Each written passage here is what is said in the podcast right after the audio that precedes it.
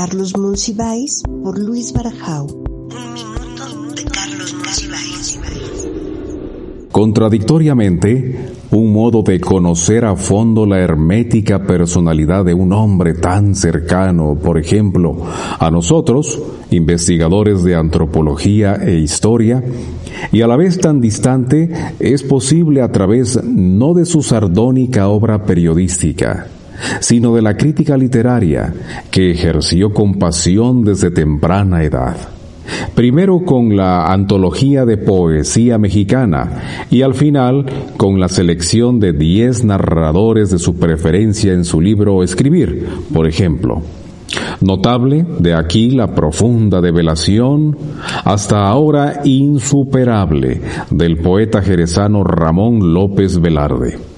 Un poeta al que la ignorancia profunda y la apreciación ligera tienden a igualar, sobre todo en su dimensión nacionalista, la suave patria, con recitaciones populares de las cantinas.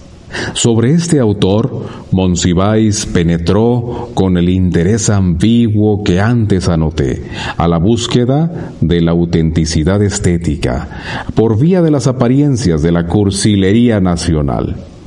López Velarde despertó en Monsiváis una acrecentada obsesión que resultó que resultó en una verdadera reivindicación que resultó en una verdadera reivindicación canónica.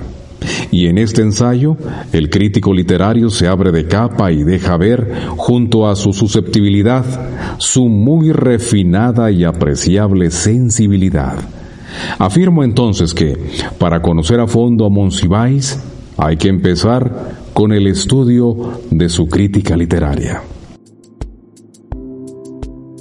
Carlos Monsiváis, humor, crítica, ensayo, ideología, crítica literaria, perfil, por Luis Barajau. Fragmento del artículo de Diario de Campo número 4. Consulta el documento completo en la mediateca de Lina www.ina.gov.mx.